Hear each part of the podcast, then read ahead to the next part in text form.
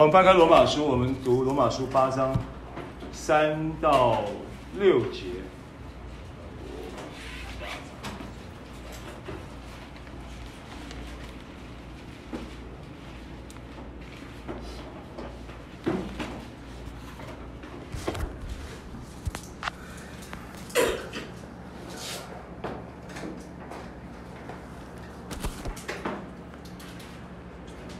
好，经文说，律法既因肉体软弱有所不能行的，神就差遣自己的儿子，成了最深的形状，做了赎罪祭，在肉体中定了罪案，使律法的义成就在我们这不随从肉体，只随从圣灵的人身上，因为随从肉体的人。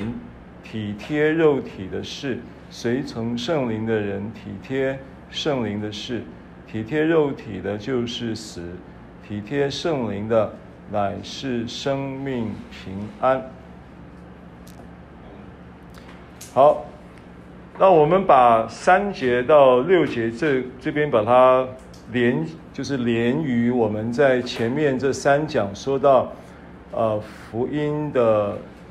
这个要解决我们根本的问题的这个主题，然后再去延伸，让你知道神是透过什么样的方式来解决根本问题，而在人的立场上要怎么样来对于神的这个救拔我们，能够透过福音解决我们生命根本问题的救恩计划。能够有所回应，或者是能够有一个正确的回应，啊，这个是今天我们要延伸下来的一个一个呃概念啊，要跟大家分享的概念，就是神他有一个救恩的这个福音的救恩的价值，这个福音救恩的价值就是要解决人类生命根本的问题，这是我们前面所提到的。那前面也跟你提到的是如何神用怎样的方式来解决？他用耶稣基督的钉十字架来解决，他用耶稣基督的埋葬来解决，他用耶稣基督的复活来解决，就是用耶稣基督的这个完成的救赎工作来解决。所以我们在前面跟大家这样子说明了以后，你大概也有概念，神用这个耶稣基督。受死、埋葬、复活的福音的事实，如何的能够铲除我们生命的根本问题，对不对？这个是，这个也是，不是只有我们在这里讲。早在两千年前，约翰就这样子，施洗约翰就这样子宣告了。你看一下马太福音三章十节。马太福音三章十节，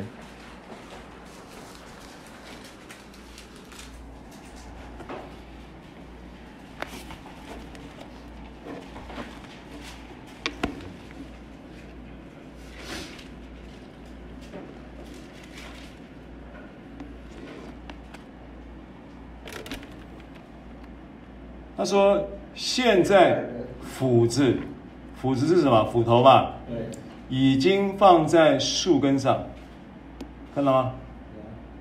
斧子已经放在树根上。凡不结好果子的，什么叫不结好果子的？好，你这个马太福音这个经文先夹着啊。你回到罗马书第七章第五节，等下再回到马太福音。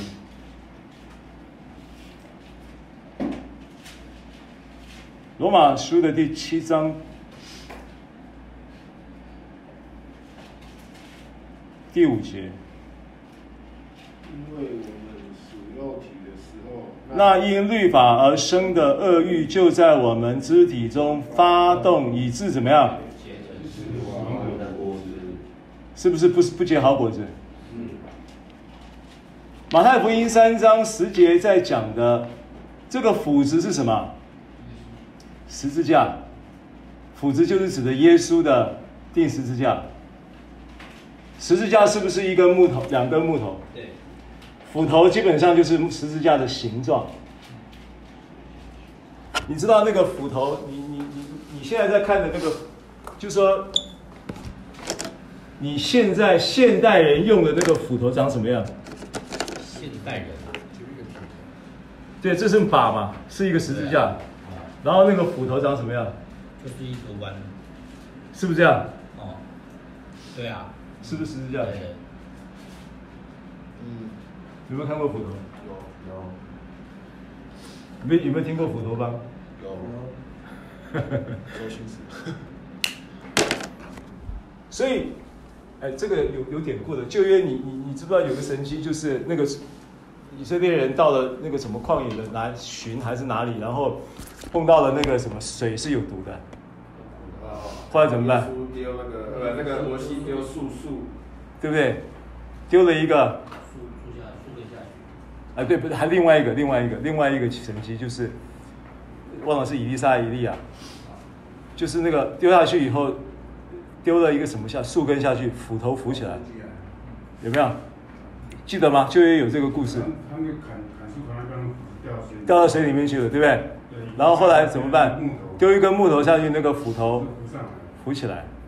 所以这都预表救赎啊，都是在讲基督啊，就是十字架，明白吗？就是树枝的预就预表了耶稣基督的。肉身，然后呢，丢到水里就预表为我们受死埋葬，然后斧头升上来就是我们的生命就得以被解决，而且我们的生命被解决，问题是从根部解决，就是斧子已经怎么样？三章十节，马太福音，马太福音三章十节，三章十节，对，刚才的经文啊。现在斧子已经放在树根上，凡不结好果子的树就好。谁是树？树没有，这边的树是你我，我们就是那个树。斧子就是耶稣基督的福音，就是指着十字架的启示嘛，对不对？好，所以耶稣基督的福音。救赎的工作在我们的身上完成之后，要解决我们的根本问题，有没有在树根上？是不是根本问题？解决我们的根本问题，怎么样解决？他说不结好果子的，什么叫不结好果子？刚才是不是给你看了吗？罗罗马书七章五节，用罗马书七章五节来解释这些圣经，可以通吗？有没有启示？以致结成什么果子？那个恶欲在你的心里发动嘛？那个恶欲的原文是什么？哈马提亚嘛，单数的，对不对？复数的罪了，就是就是就是罪行的意思嘛，就是罪孽的意思嘛。这个恶欲就在你里面发动，以致结成死亡的果子，是不是不好的果子？所以凡不结好果子的，是不是指着你的行为要好？马太福音三章十节在讲什么？马太福音三章十节这一节圣经的宣告是施洗约翰的宣宣告，他不很多人读这个圣经的时候，把它解读成为行为要求、道德标准的要求。你要结好果子哦，对不对？你要有好果子，要结好果果子，荣耀神哦，都是行为要求。但是这个逻辑不是这里讲的逻辑。这边在讲的是马太福音三章十节，是是这一节圣经是在施洗约翰宣告耶稣的执事要来到地上。他说：“我给他解鞋带也不配的，那要来的，我是用水给你施洗，施洗约翰嘛。那要来的是要用圣灵跟火给你们施洗。他说他比我更大，我给他解鞋带都不配。”所以，施洗约翰在这一个宣告里面提到了这一节圣，提到了这句话，提到这句话的意思就是，他要解决你生命的根本问题。所以，斧子已经在树根上，已经来了，不是要砍你的意思，是要解决你的根本问题，要在你生命中的罪孽斩草除根。所以，凡不结好果子的，他就怎么样砍下来丢在火里的意思是这个意思，不是要审判你。所以这个圣经从前后文，再从约施洗约翰要表达的经义，对不对？要解要要作为这个引进耶稣基督的救恩执事的这样的一个最先知的旧约先知的终结者，也是旧约律法的终结者。你知道约翰是扮演这个角色，旧约先知跟律法的终结者哦。请你看马太福音十一章，马太福音十一章，十一章，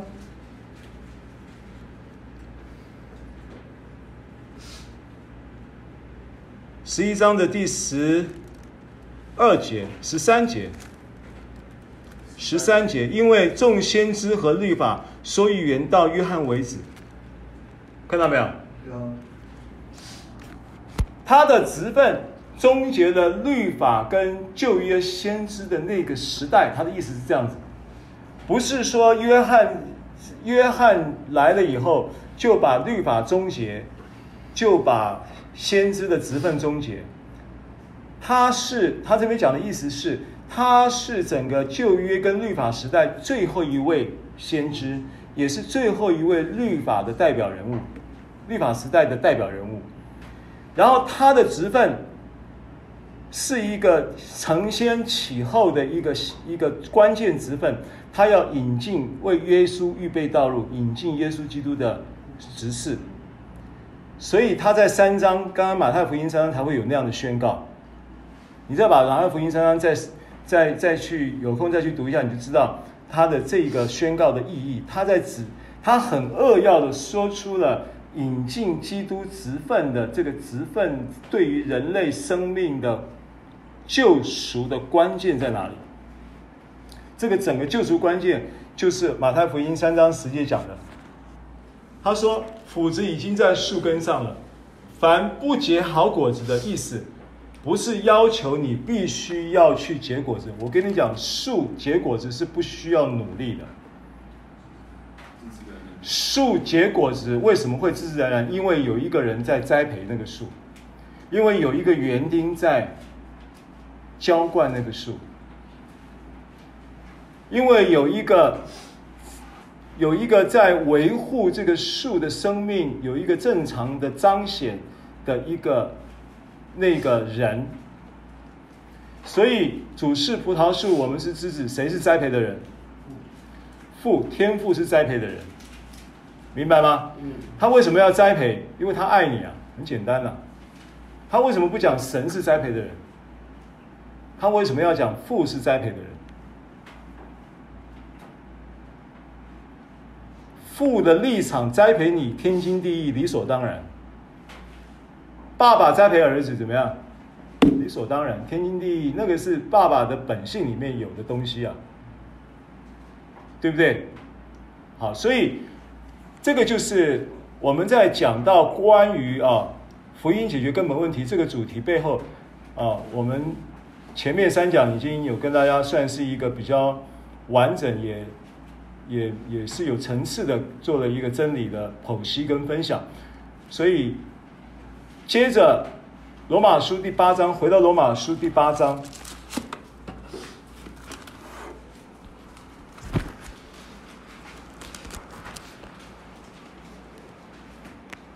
他说：“这一个根本问题，其实不是律法的问题。这个根本问题，其实也不是恩典的问题，不是你恩典的体会够不够，也不是你恩典的学习有没有到位，也不是你到底有没有感恩，你到底有没有听明白。当然，这些都很重要。”但是关键不是这个，真正的阻碍，真正要解决的那个 problem。注意啊，恩典就是恩典，恩典不会在这一个恩典的精神跟原则底下，还对我们生命的每一个神所看为宝贵的生命挑三拣四。我再说一次，恩典基本上他的精神，他在神的眼中，他用恩典的眼光来看你的时候，他怎么样看你，他都说你好棒，他都爱你。他看你就是没有瑕疵，他看你，当然他是第一个，他是透过耶稣基督来看你，对不对？你已经是一个新造的人，他看这个在基督里的新造的时候，他是怎么有瑕疵的。那你实际上你的生活状态、行为表现各方面当然是有瑕疵的，但是他要用这一个作为解决你的根本问题的一个起点，你要跟他的。思维跟想法配合，你也要这样子看你自己，你才会看到盼望。OK，他不是只是单纯的说你不要看负面的，只要看正面的，不是只有这样的一个一个理一个呃逻辑，不是只有这么简单的这样的一个道理，是你真的必须体会到神的眼光跟神的心。这是为什么你要明白福音，你要理解耶稣基督，你要在圣灵的同在中去感受一些事情的原因。而这些感受呢，它真实的存在会影响你。然后这一些感受会之所以会影响你，也是来自于你对于很多事情、人、事物对你自己的看法。那这些看法一直在影响你。这些看法也在影响你面对生活中的许多的人事物，这些基础的看法也在影响你面对生活中许多人事物的一些当下的看法，跟当下的反应。所以你在领受福音、明白福音、透过福音去进入了一个一个不同的高度，然后跟不同的立场。然后重新再认识你自己，重新再认识谁是耶稣，也重新再认识谁是天父，也可以借着这个基础重新认识你的生活，重新找到你的定位，重新能够建立你的生命的存在感、安全感、价值感。否则的话，你很难。有突破，因为你过去生命跟现在生活的这些衔接起来的生活的这些的经验，它会形成一个框架，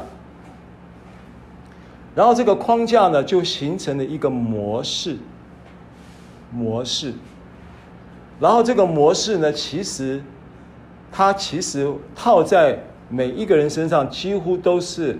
差不多的，因为它是一个这个世界的模式，它是个模子来的，它是一个有统一规格的模子。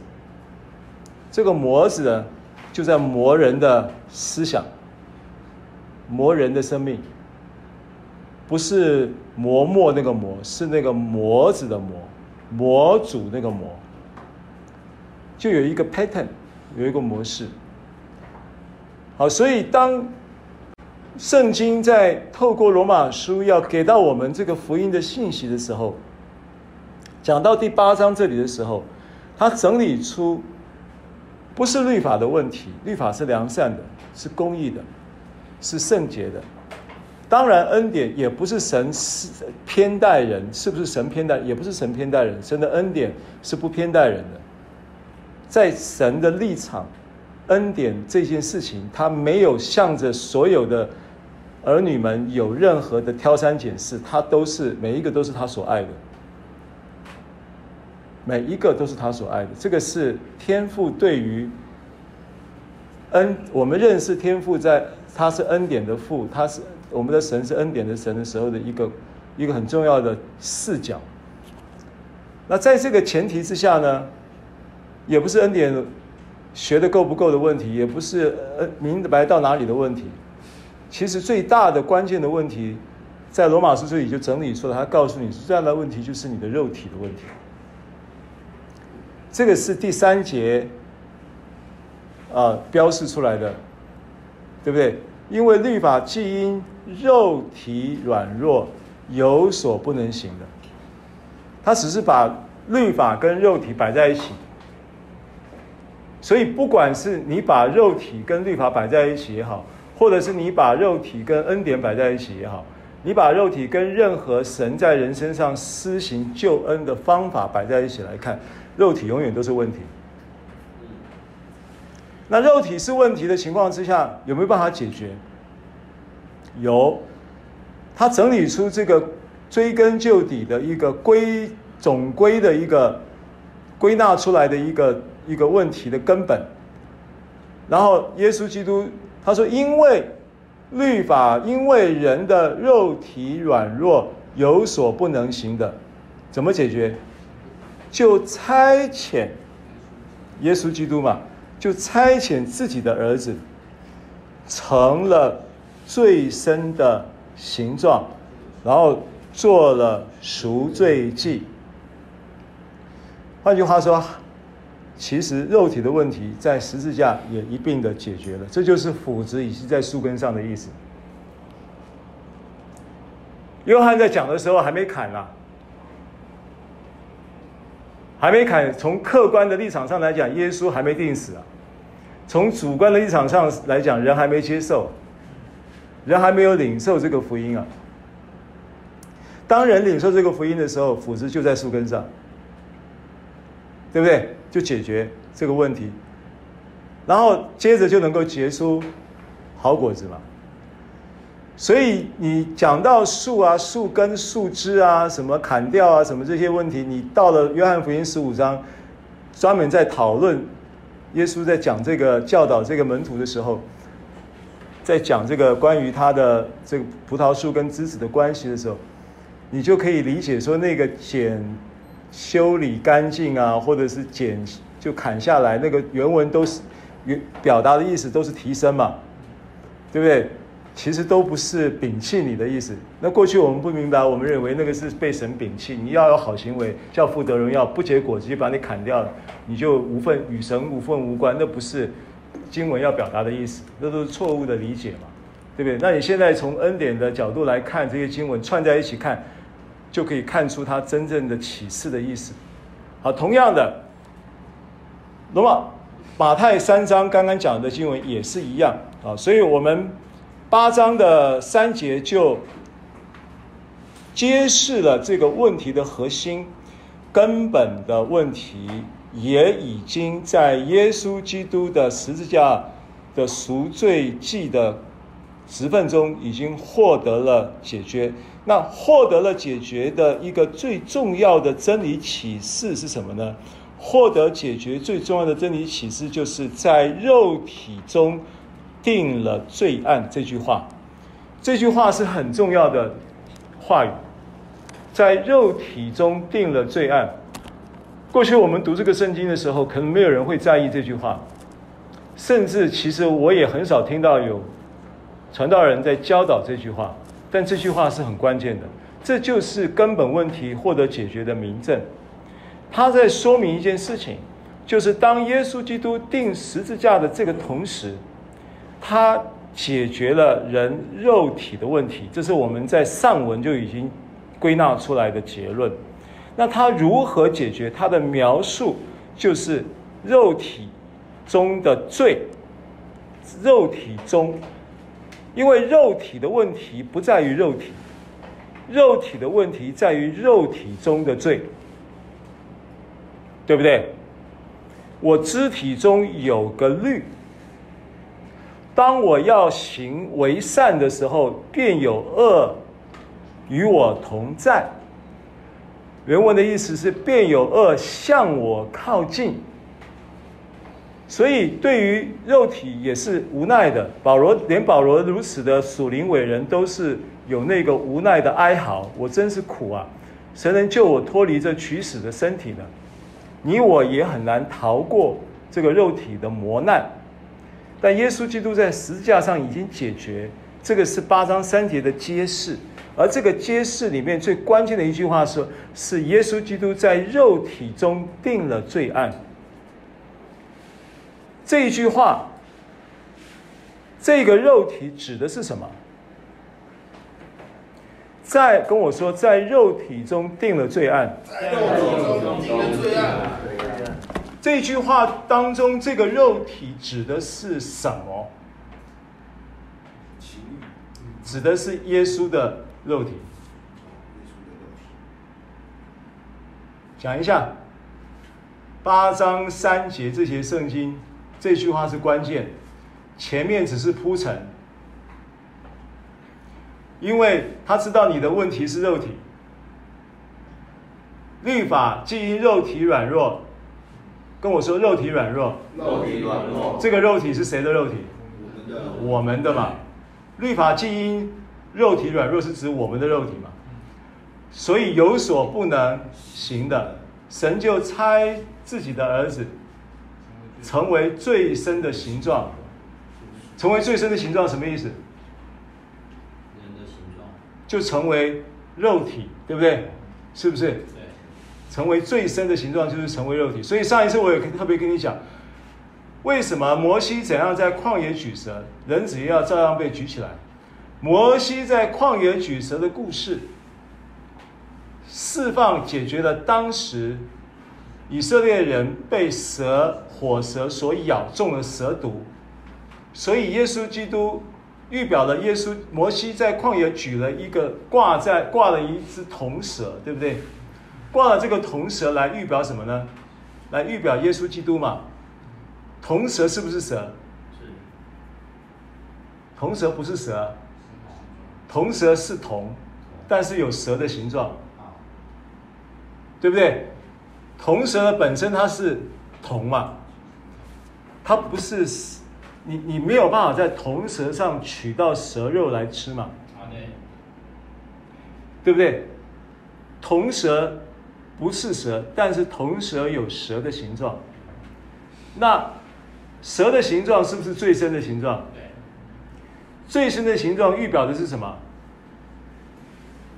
最深的形状预表的就是我们的肉体嘛？为什么？因为八章三节这样说嘛。律法既因肉体软弱，我们的肉体有所不能行的，对不对？神就差他的儿子成为最深的形状，是不是讲到肉体？对。然后呢，做了赎罪祭。为什么他可以做赎罪祭？他没有罪嘛，所以他做了赎罪祭，对不对？然后做赎罪祭，所以摩西在旷野举蛇的时候，那一只蛇是有蛇的形状，但是却没有蛇毒啊，因为它是铜做的嘛。那为什么是铜不是铁？为什么不是金？因为它预表的是审判嘛，它替谁受审？替人类受审嘛。所以铜蛇是这个意思。所以为什么？约翰福音三章才会提到说，摩西怎样在旷野举蛇，人子也要照样被举起来。所以那个蛇就是耶稣喽。当年的那个举蛇的铜蛇，那个蛇就是耶稣了嘛？这是约翰，这是约翰的福音三章十四节的经文嘛？摩西怎样在旷野举蛇，人子也照样被举起来，对吧？啊，这样的新旧约斗起来，你就可以确认知道这一个摩西在旷野举蛇这件事情，它蕴它的寓意是什么？它就是在在启示耶稣基督嘛，对不对？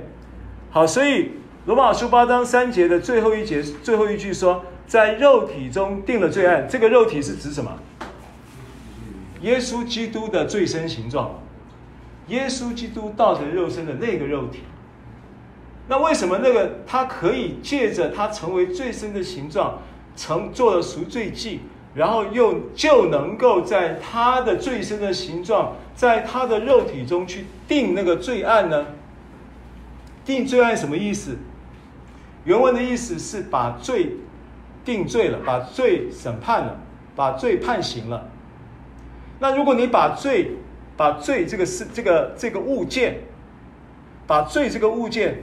把它画上魔鬼成为等号的话，你可不可以把这些圣经理解成为耶稣基督做了赎罪祭，在肉体中定了魔鬼的罪，或者是定了魔鬼的判了魔鬼的刑，可不可以这样子理解？罪的源头是不是魔鬼？是，对不对？好，那如果把罪定把定了罪案，原文的意思是把罪判了刑，那那个罪是不是等同于是魔鬼？所以可不可以说把魔鬼判了刑？魔鬼有没有被判刑？魔鬼已经被判刑了，现在是还没执行哦。从判刑到执行还有半年嘛？就是一般啦，刑事案件是不是这样的？对啊，判刑到执行中间是不是还有时间？魔鬼被判刑了，现在魔鬼是已经被判刑了，魔鬼的终局已经在圣经中已经被判定了。终局是在进火火湖之前会有一千年的无底坑，对不对？拘禁一千年，完了以后，最终是在火湖啊，硫磺火湖啊。启示录的终局是已经告诉他，是不是他以为已经被判刑了？以希伯来书二章也讲嘛，说儿女既有血肉之体，然后神的儿子也成为血肉之体，为然后特要借着死败坏那掌死权的魔鬼。废除那掌死权的魔鬼，败坏原文是废除的意思，是不是？所以已经在十字架上判了他的刑，所以他叫肉体中定了罪案。这句话的意思就是在他的罪身的形状又没有罪的这一个赎罪祭的救赎工作定死十架的同时，他也已经定了魔鬼的罪，也已经判了魔鬼的刑。就是在肉体中定了罪案的一个其中一个部分的意义，那跟你有什么关系呢？跟你我有什么关系呢？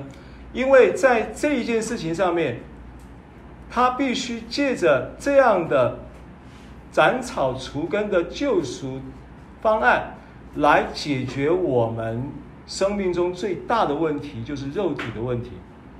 他在与我们一同。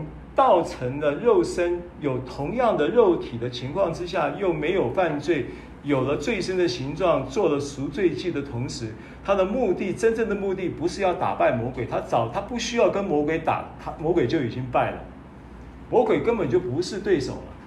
他的目的不是要打败魔鬼，他的目的是要解决你在在你肉体中的那个罪的问题。所以，当他在肉体中定了罪案的意思。从表面的意思上来看，他在肉体中定了判给罪判的刑，也就是给魔鬼判的刑。其实重点更重要的是，他解决的是在你肉体中的那一个魔鬼，在你肉体中的那一个罪的问题。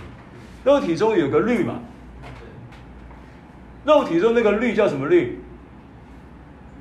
罪和死的律嘛，对不对？如今那些在基督耶稣里的就不定罪了，因为赐生命圣灵的律在基督耶稣里释放了我，使我脱离罪和死的律。这是不是二节的话？一节二节，三节就在告诉你为什么会脱离。三节就在告诉你怎么脱离，就是十字架，对不对？那只有十字架吗？当然不是只有十字架，十字架的工作只是一个救赎的。其中的一个基础，十字架还要延伸出什么？复活嘛。所以当他复活的时候，是不是彻彻底底的解决了这个问题？为什么？因为复活代表所有在罪所带来的这一些相关的产物都已经被征服了嘛。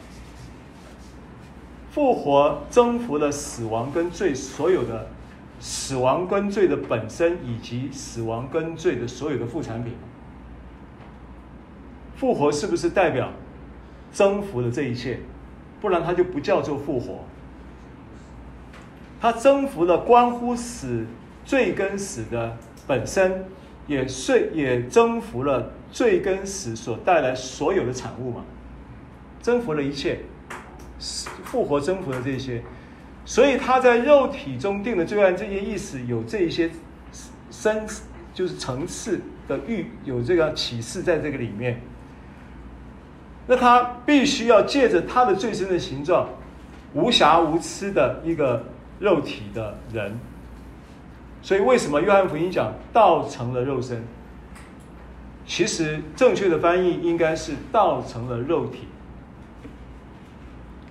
他成为这个罪身的形状，成为这个赎罪祭，然后又成了一个在肉体中定了罪案的工作。所以，其实我们每一个人现在肉体，我们还我们过去认为，保罗他这样的伟人，他都有肉体的挣扎，他都有这个挣扎，何况我们有挣扎，当然是事实，我们的确是有挣扎，但要怎么样解决这个挣扎？就好像耶稣已经受了刑罚，所以我们理当怎么样得平安？那。但是为什么你还常常有不平安？难道耶稣的刑罚失效吗？不是嘛？耶稣的刑罚已经生效，也已经完成了，他受了刑罚的事实已经发生了，所以得平安的结果也要发生在我们身上，对不对？啊，你现在还没有得平，没有那个全然的那个平安的生命数值的彰显。关键并不是刑罚有瑕疵，关键也不是救赎行动有瑕疵，关键是我们的信心还没有跟耶稣基督所完成的工作同步嘛？是不是？那我们的信心还没有同步，所以他受了刑罚，我们得平安这件事情，我们还有，我们还有，我们有局部的体验。但是我们并没有全然的平安，对不对？还没有彰显这个全然的平安。因他受的鞭伤，我们变得了医治。他已经受了鞭伤，这是事实。但是医治并没有完全百分之百的彰显在我们身上，对不对？那不代表这个事情没有效，而是我们对于这个事情的。这个事情的事实，跟我们在思维、在想法上还没有，还是局部的交集，没有全部的相信。你的信心还没有百分之百，你还没有，所以你必须要怎么样？你必须要不断的让神的福音来说服你。你你的你的脑袋需要被说服啊。对不对？你已经有了一个思维的模式，跟一个思维的框架，那个框架必须要拆除，那个模式必须要重新建立，那个过程叫什么过程？叫更新嘛，是不是？当你在宣告这是我的圣经，圣经说我是什么人，我就是什么人；圣经说我拥有什么，我就有什么；圣经说我能做到的事，我都能够做到。对不对？然后你在那边宣告说：“我要被神的话教导，我的魂正警醒着，我的心正接受着，我的生命正不断的在更新。”好，这个更新的部分，第一个部分就是这里嘛，思维嘛，你的生命要更新，要从这里先开始。所以问题都在这个地方，对不对？所以你要怎么样解决这个问题呢？你每天会随着这个东西起起伏伏，哎，你的情绪也会随着你的思维起起伏伏。你的状态也会随着你的思维起起伏伏，对不对？所以你必须要把这个东西呢，有一个立场，就是我来领受，我来接受耶稣基督。凡接待他的，凡接受他的，凡领受他的，就是受了他的教，什么听了他的话，领了他的什么啊？这个以弗所书四章，对不对？那个意思就是我要不断的在。这一个事情上面被福音来说服，被说服，这是一个过程。阿门。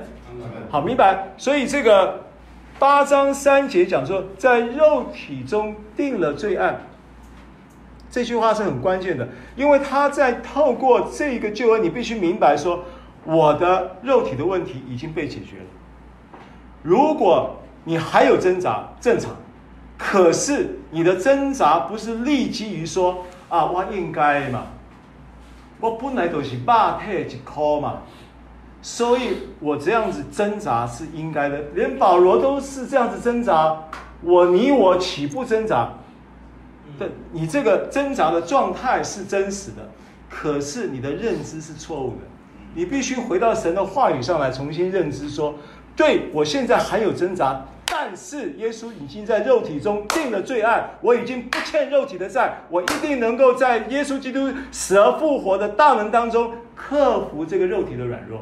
你必须有这样的信念嘛，因为你这个信念跟神的话才会是一致的嘛，不然你累不累啊？你再沉再浮的，你累不累啊？旁边看到的人都累，我跟你说，你自己累不累啊？是不是应该要回到神的话语？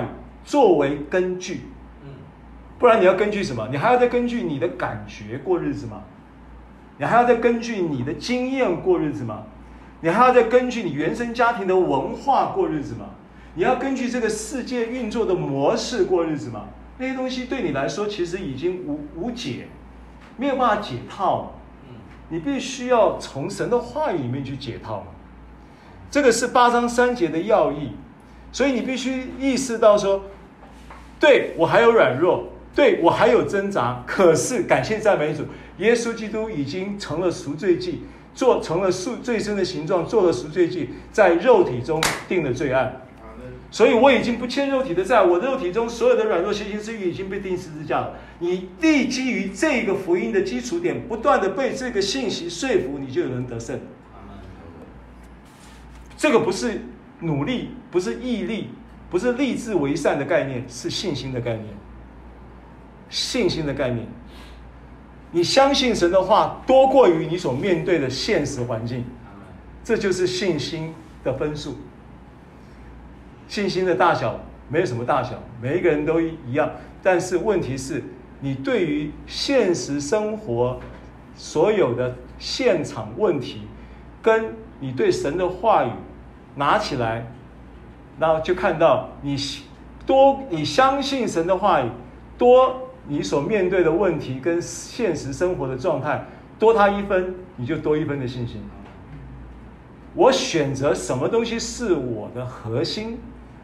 对，我有软弱，我有问题，我有情绪，可是我要回到神的话语，回到耶稣基督并他钉十字架的福音。从这个立场、立基点来看，你才会有看到盼望，你才有更新的可能。不然你永远在被那些事情牵着鼻子走。好，八章三节这样子明白了吗？他在解释一节、二节了，如何能够释放你脱离罪和死的律？那你必须要明白三节，三节来解释这个事情。啊，那接着第四节。使律法的义成就在我们这不随从肉体，只随从圣灵的人身上。哦，所以现在在操作上变得非常简单。你明白了这件事情以后，他第四节告诉你一个操作，第四节以后再告诉你一个操作。这个操作就是随从，你要 follow 什么？对，就是你要投票给谁吧。简单的说就是这样子，随从是不是一个选择？我跟你讲，其实圣经中它很重要的给人，就是我们讲到自由意志的神自由意志的创造的时候，人的自由意志在呃某一个层面来说，在这里仍然有这个所谓的选择的问题，仍然是选择的问题。当然，选择本身是很重要，但是重点是你也没办法靠你自己来做选择，因为选择本身是一种能力，选择本身就是一种能力。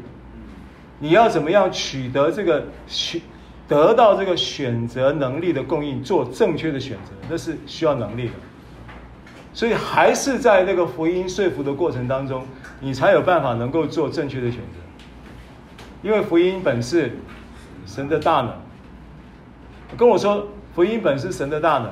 福音本是神的大能。那你在理解这个神的大能的时候，你可以说哦，福音是复活的大能，对。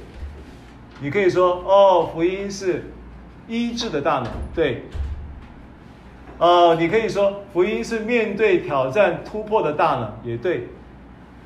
但是我再告诉你，福音也是你选择的大能。选择本身就是一种能力，你也必须靠福音来让你有正确的选择。生活中有太多的选择了，你要选择定罪，还是选择饶恕？你要选择喜乐，还是要选择陷在情绪的那个蜘蛛网里面？你可以选择的。你可以选择你要开口抱怨，你也也可以选择开口方言祷告。因为你的好话出不了口嘛，好好出不了口怎么办？方言祷告嘛，不要用悟性嘛。你在情绪笼罩你的时候，你是没办法说出好话的。那你不说不说话也不行嘛。你看一下诗篇三十五篇，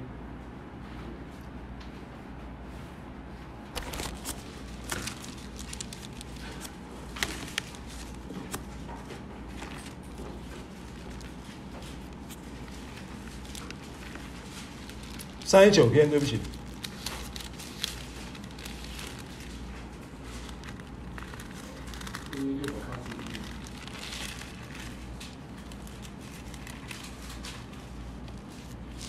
诗篇三十九篇。对，免得我的舌头犯罪，对不对？恶人在我面前的时候，我要用嚼环勒住我的口。怎么怎么勒？嚼环，嚼环是什么？怎么怎么勒？嚼环就是那个马的口中有一个环了、啊，口中那个环，然后后面就接到那个什么。那个拉的那个缰缰绳，它是比喻啊，比喻要嘴巴要勒住，你怎么勒？方言祷告，这就是你的脚环啊。然后呢，因为你默然无声，连好话也不出口，然后呢，愁苦就发动了。那你出不了口，你你你你你你在愁苦中，你没有好话怎么办呢？方言祷告，方言祷告是什么话？方言祷告是奥秘嘛，诉说奥秘的话。方言祷告是诉说福音，是赞美，是称颂，对不对？然后我的心在我里面发热，我默想的时候火就烧起，我用舌头说话。好，所以这个。回到罗马书八章啊，接着第四节说，他说律法的义成就，啊，跟我说律法的义，律法的义，换句话说，恩典成全律法，回到一个恩典的基本原则，称义的身份，然后认知跟信念带来这些。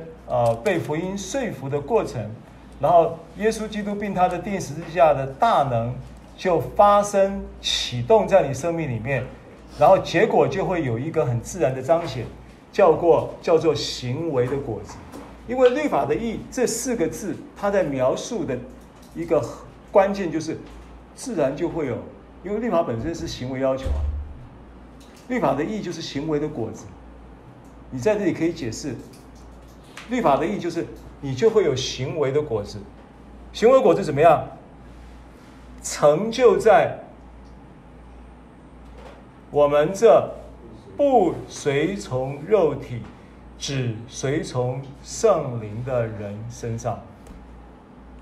啊，我我说我说了，第四第四节就把一到三节做了一个很简单的，我们在明白了这一个在基督耶稣里的。这个救恩的这个部分的内涵的同时，我们所做的回应是什么？他的回应就是你选择，你会在这个被说服的过程当中有能力做正确的选择。很多时候是你愿不愿意做这个选择，对不对？你你你的你的口可以说不同的话，你要呃在没有说出来以前，你可以选择。对不对？赐生命圣灵的律会呼应你的选择，来释放你，来供应你，来帮助你。好，所以第四节就简单的说，就是透过你的选择，就会产生好的果子。那为什么会这样呢？他说逻辑很简单，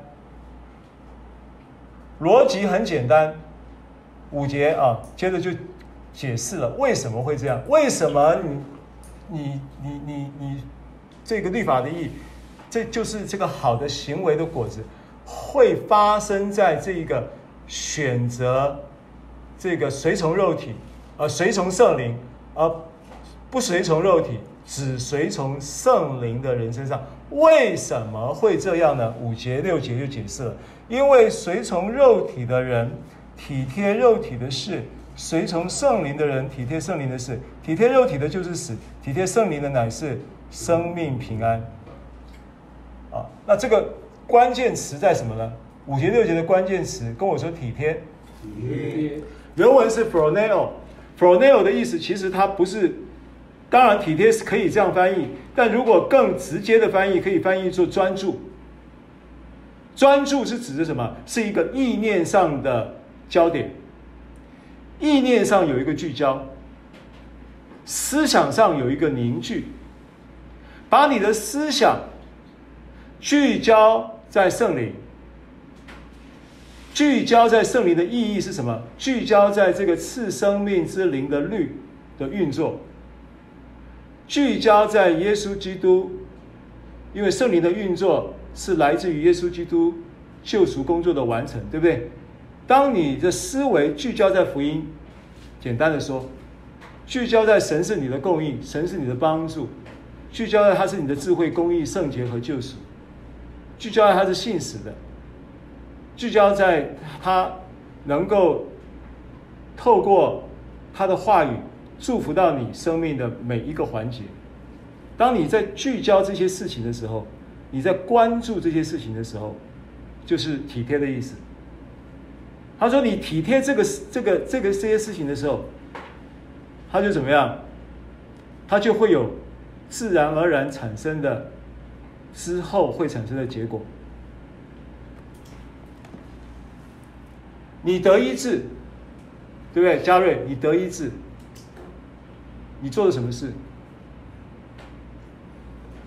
你做了一件事，你选择常常意识到医治，有没有？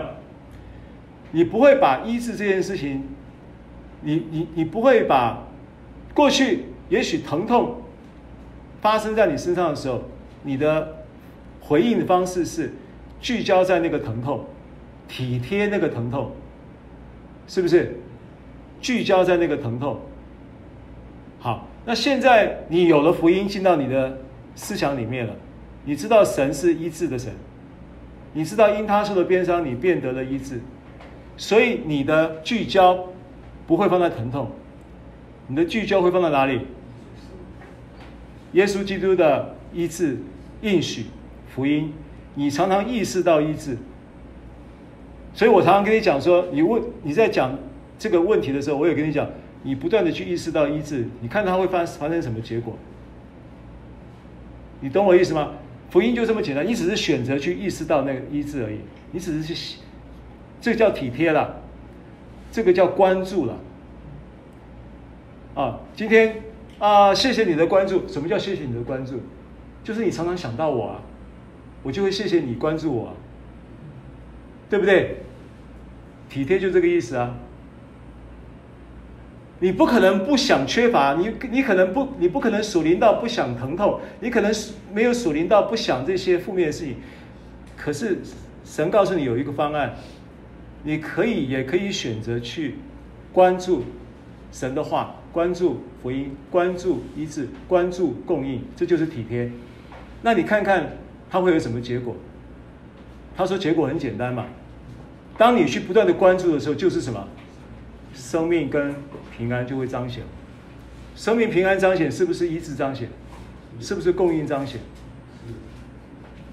那你体贴肉体呢？你也可以关注，继续关注疼痛，你也可以继续关注缺乏。那结果呢？疼痛跟缺乏就一直来嘛，是不是？所以体贴肉体的就是死的意思，就不是说就完了，而是说那个死所带来的效应就不断的发生。你懂我的意思吗？当你关注这一个圣灵的时候，生命跟平安的效应就不断的发生。我跟你讲，这是个奥秘来的。你不用说我要多一点祷告，我要多一点读经，我要多一点什么，那个不是重点。你当然多祷告、多读经对你是好的，我也鼓励你多祷告、多读经。但是那个不是你换取医治跟换取平安、祝福的手段，不是。你只是不断的意识到跟关注，其实他这一个启动这个关注跟意识的过程中，你不断的在提升你的信心。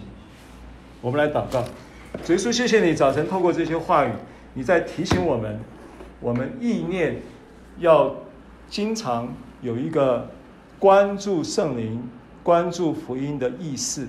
借着这个意识，这一个面对问题的时候，转一个方向去关注解决问题的耶稣；面对缺乏的时候，我们转一个方向去面对供应。的耶稣，面对疼痛的时候，我们转一个方向来面对背负我们一些痛苦的耶稣，我们会发现我们的信心透过这个关注，不断的被福音说服而成长。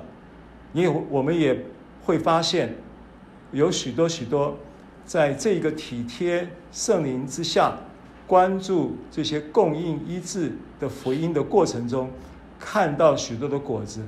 看到供应，看到祝福，也看到医治在我们身上发生。主，谢谢你帮助我们众人在生活当中有这样的能力来做正确的选择与操练，能够结出美好的果子。荣耀归给父神，奉耶稣的名祷告。阿门。谢谢牧师。